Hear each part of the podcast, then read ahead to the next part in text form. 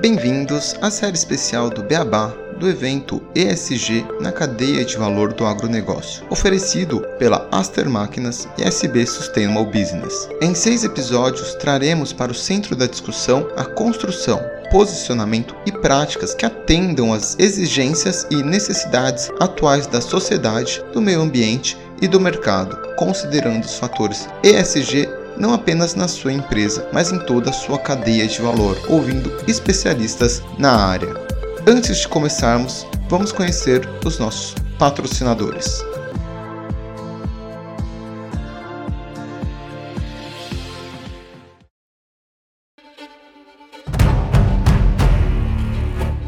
Somos a força do campo.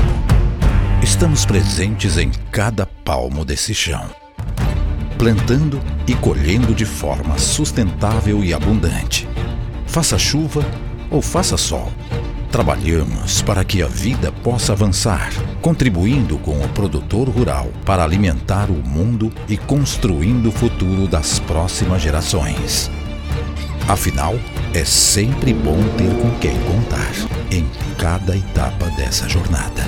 Aster Máquinas 25 anos de paixão pela terra. O SB Sustainable Business Solutions é uma ISD Tech, reconhecida como uma excelente solução automatizada e baseada em dados para monitoramento de risco externo e análise de materialidade para atendimento da sua empresa e sua cadeia de fornecedores. Com o ISD Data Intelligence, captamos dados que viram informações para tomadas de decisão, além de monitoramento para o mercado financeiro, com evidências auditadas. Make a difference. Become sustainable growth with added value.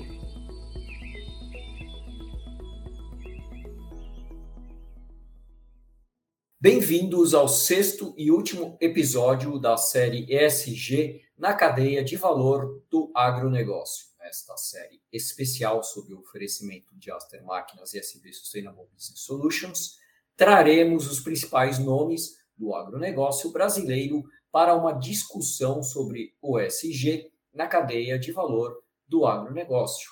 Este é o episódio ESG na cadeia de valor e o mercado financeiro. E para falar sobre esse tema, aos ouvintes, nós teremos hoje a presença da Beatriz Dominiconi, que compõe o time de produtos ESG Agro Itaú, e do Guilherme Porto, que compõe o time de sustentabilidade do Itaú. Tudo bem, Beatriz? Tudo bem, Guilherme? Tudo bem, Renato? Como vão vocês? Olá. Boa tarde, tudo bem? Desculpa. Olá, pessoal, tudo certo por aqui também? É um prazer estar com vocês hoje.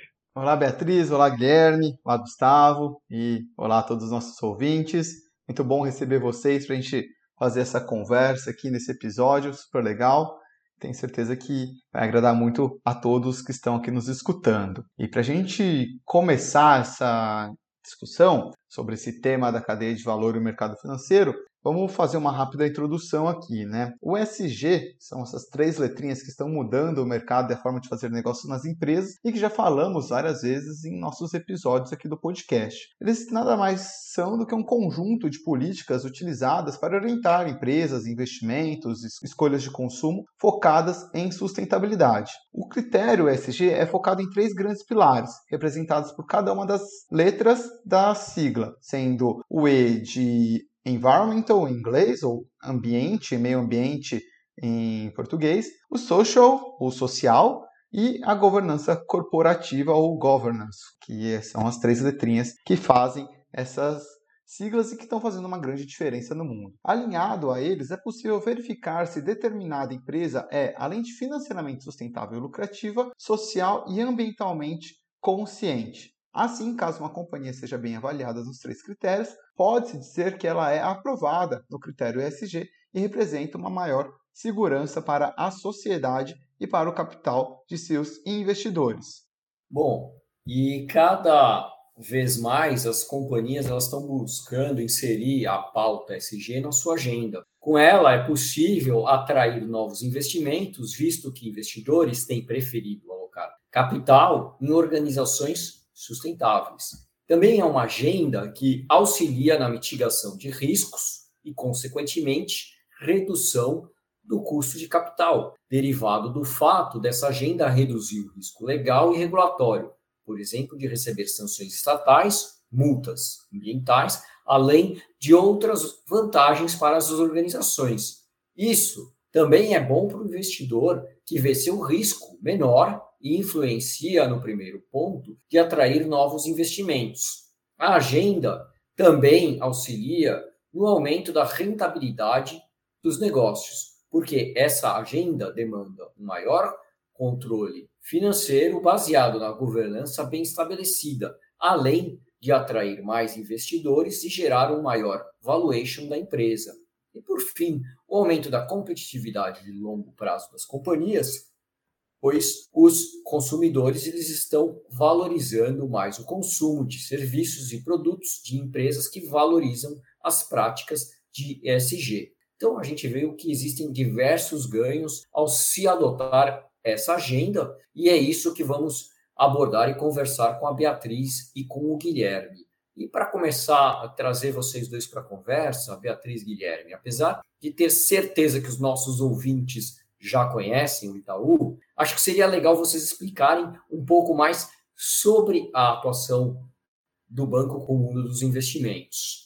Bom, Gustavo, obrigado de novo pela oportunidade. Acho que aqui, no primeiro momento, é super importante a gente contextualizar, né? Como a gente falou, eu sei que é difícil, né? Alguém não ter ouvido falar do Itaú, né? No momento aqui, mas acho que é importante a gente contextualizar, né? A gente está falando aqui do maior banco da América Latina, né? A gente é o maior banco privado hoje em valor de mercado. A gente está falando aqui uma marca avaliada quase em 36 bilhões de reais. A gente integra diferentes modalidades aqui da atividade bancária. É um banco super completo e super universal, né, que a gente comenta, né? Então, a gente realmente fornece uma gama assim muito ampla de produtos e serviços financeiros, tá? E acho que a gente reconhece também de uma forma muito clara a importância do nosso negócio nos setores de toda a economia, né, como a gente comentou, né? Então, acho que é muito rico uma oportunidade dessa de, obviamente, conversar com a cadeia, mostrar diretamente como que a gente também impacta o agro.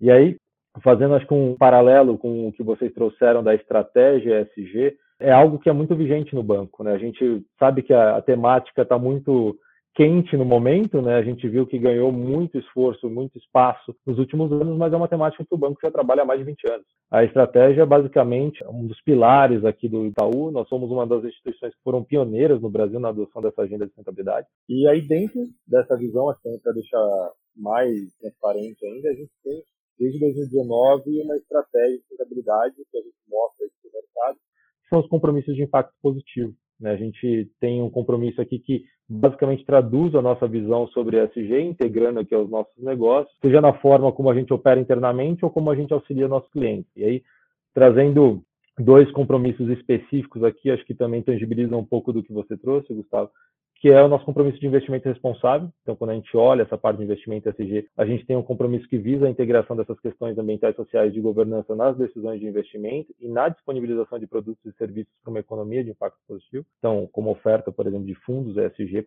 para os nossos clientes. E um exemplo é a nossa Asset, que a gente já conta com uma unidade ESG dedicada e com a metodologia própria para estimar o impacto financeiro dessas atividades. E o outro compromisso que a gente tem é a parte de financiamento de setores de impacto positivo, e isso vai também fazer uma ligação total aqui com o que a Bia vai apresentar, é que a gente se comprometeu de contribuir com 400 bilhões aqui até 2025 para uma economia mais sustentável, cada vez mais verde. E a gente revisitou toda a nossa classificação e a gente determinou, com base na taxonomia da União Europeia, com base no Climate Initiative e na própria taxonomia da Federação, alguns setores que a gente visa impactar de forma mais forte. E um deles é o agro. A estratégia do banco é extremamente transversal, né? e acho que a Bia também pode compartilhar um pouco dessa experiência que ela tem no agro. Legal, Trio. Acho que você já falou muito sobre a atuação do banco, né? Acho que é legal complementar aqui, de repente, o nosso papel e a nossa intenção, inclusive, de crescimento no agro, né? O, o agro é um dos principais pilares da economia do país e o banco vê o segmento como uma grande oportunidade e, de fato, como um segmento que tem um potencial de geração de impacto realmente muito positivo. Pela ótica ESG, pode olhar tantos aspectos ESG para o agro que conferem risco, seja para a instituição financeira, seja para qualquer outra instituição que tenha relação comercial com os segmentos do agro, mas nós aqui temos um olhar muito mais voltado para a oportunidade que esses aspectos ESG conferem ao negócio, para o banco e para o agro.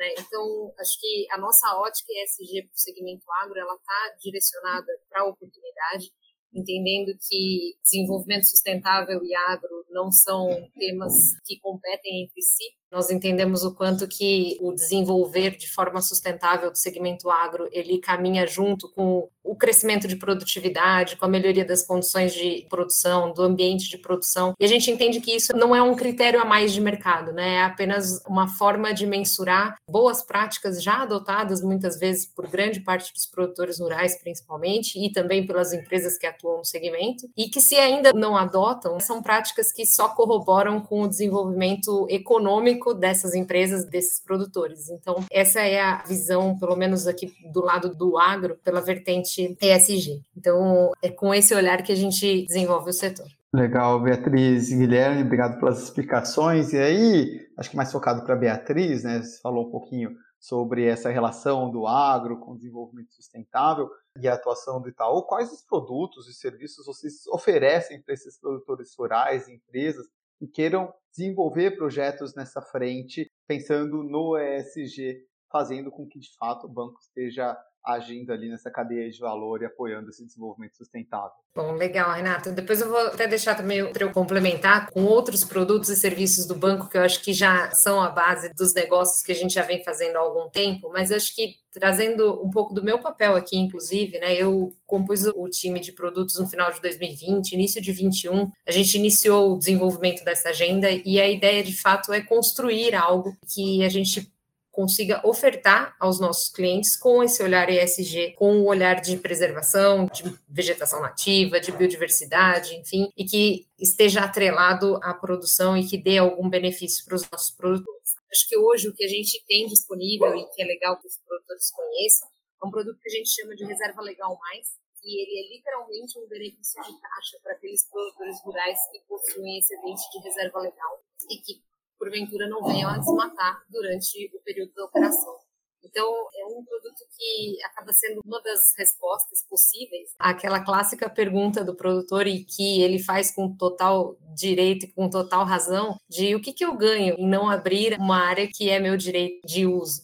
Então, aqueles produtores que possuem um excedente de reserva, hoje, aqui no banco, eles têm um diferencial de taxa, porque a gente entende que eles estão, de fato, prestando um serviço voluntário ao fazer a manutenção desse excedente de floresta. Esse foi o primeiro produto que a gente lançou dentro de uma prateleira que a gente pretende entregar produtos que estejam alinhados com áreas bastante relevantes do setor, né? Então, que sejam agricultura de baixo carbono, práticas de eficiência energética, eficiência do uso hídrico na agricultura, bem bem-estar animal, enfim, são algumas áreas que a gente tem já priorizadas como áreas para linhas específicas aqui de produtos que nós estamos chamando de produtos verdes ou produtos ESG para o ar.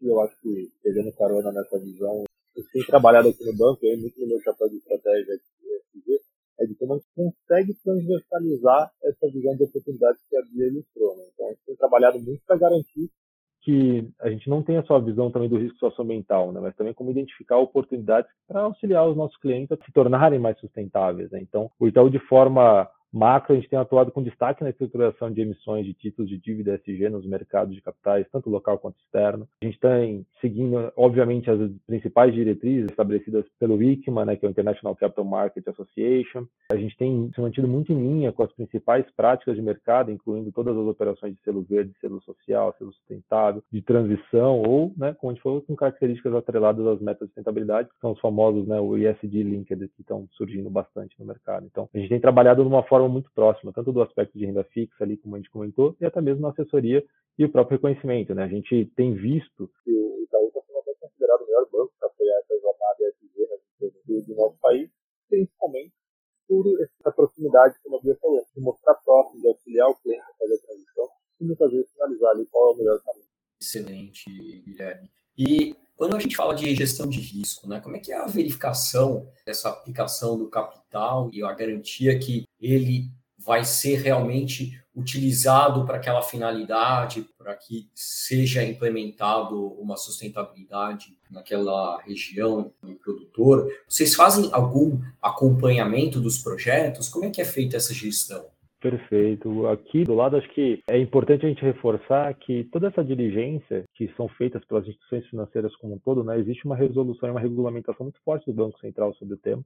Né? Então, a gente sempre tem trabalhado seguindo as principais práticas do mercado e do Banco Central. Então, quando a gente trabalha com essas melhores práticas, o que a gente está falando? A gente promove realmente uma gestão de responsabilidade climática na concessão e na renovação de crédito, bem como, obviamente, nas contratações de operações de metodologias que contemplam, além das entidades locais, as melhores práticas internacionais. Então, exemplo claro de projetos que você falou são as regras estabelecidas pelo legislador para financiamento a longo prazo de projetos.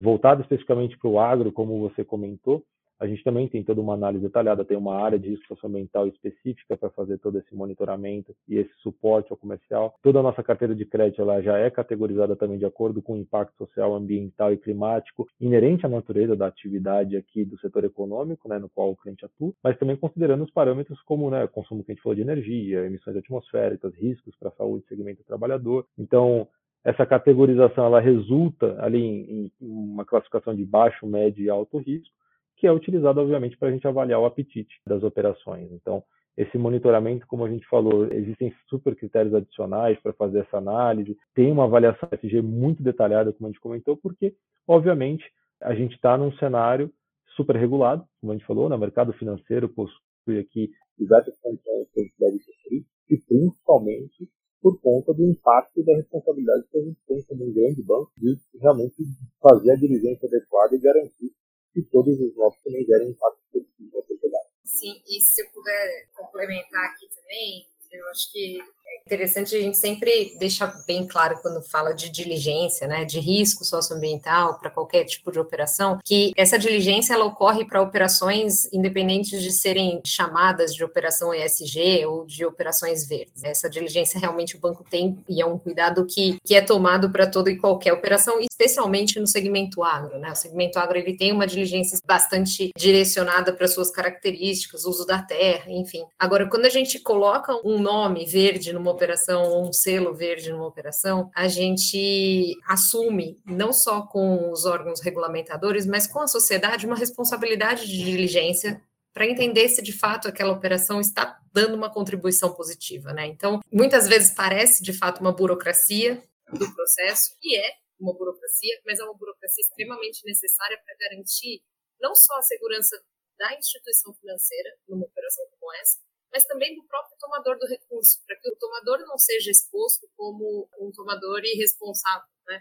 E que esteja adotando alguma prática talvez não muito bacana. Então, é uma diligência necessária, a gente entende que, inclusive, é até um processo que tende a evoluir ao longo do tempo, conforme as tecnologias avançam, o acesso às informações acaba sendo mais democratizado, de forma mais eficiente, mas que isso faz parte de todas as operações. Mas quando a gente coloca um selo, essa diligência acaba sendo ainda maior e ainda mais cuidadosa, ainda mais criteriosa para que todas as partes sejam protegidas com relação ao que se espera de uma operação ESG. Legal, Beatriz e Guilherme. Agora eu vou fazer uma pergunta, já vou emendar aqui o final, até pelo tempo que a gente tem aqui rapidinho. É, eu sendo um produtor, e falando aqui do evento SG no Agro, como que eu conseguiria ter acesso a essas linhas de crédito e produtos que vocês citaram? E aí depois eu já vou pedir para cada um de vocês, a gente poder encerrar esse episódio, deixar um comentário da visão de como o mercado financeiro pode ser de fato uma alavanca para esse desenvolvimento sustentável, principalmente no agro brasileiro. Eu acho que vou falar especificamente do produto que eu mencionei aqui, né, que foi o produto Reserva Legal Mais, esse é um produto com foco no produtor rural, então o público-alvo desse produto é o produtor rural. E para que ele seja elegível ao produto, basta que ele tenha pelo menos aí uns 6% de excedente de vegetação nativa em relação ao que o Código Florestal exige para a região na qual ele está. Esse é o critério de elegibilidade. E o critério de manutenção desse benefício é o não desmatamento durante o período da operação.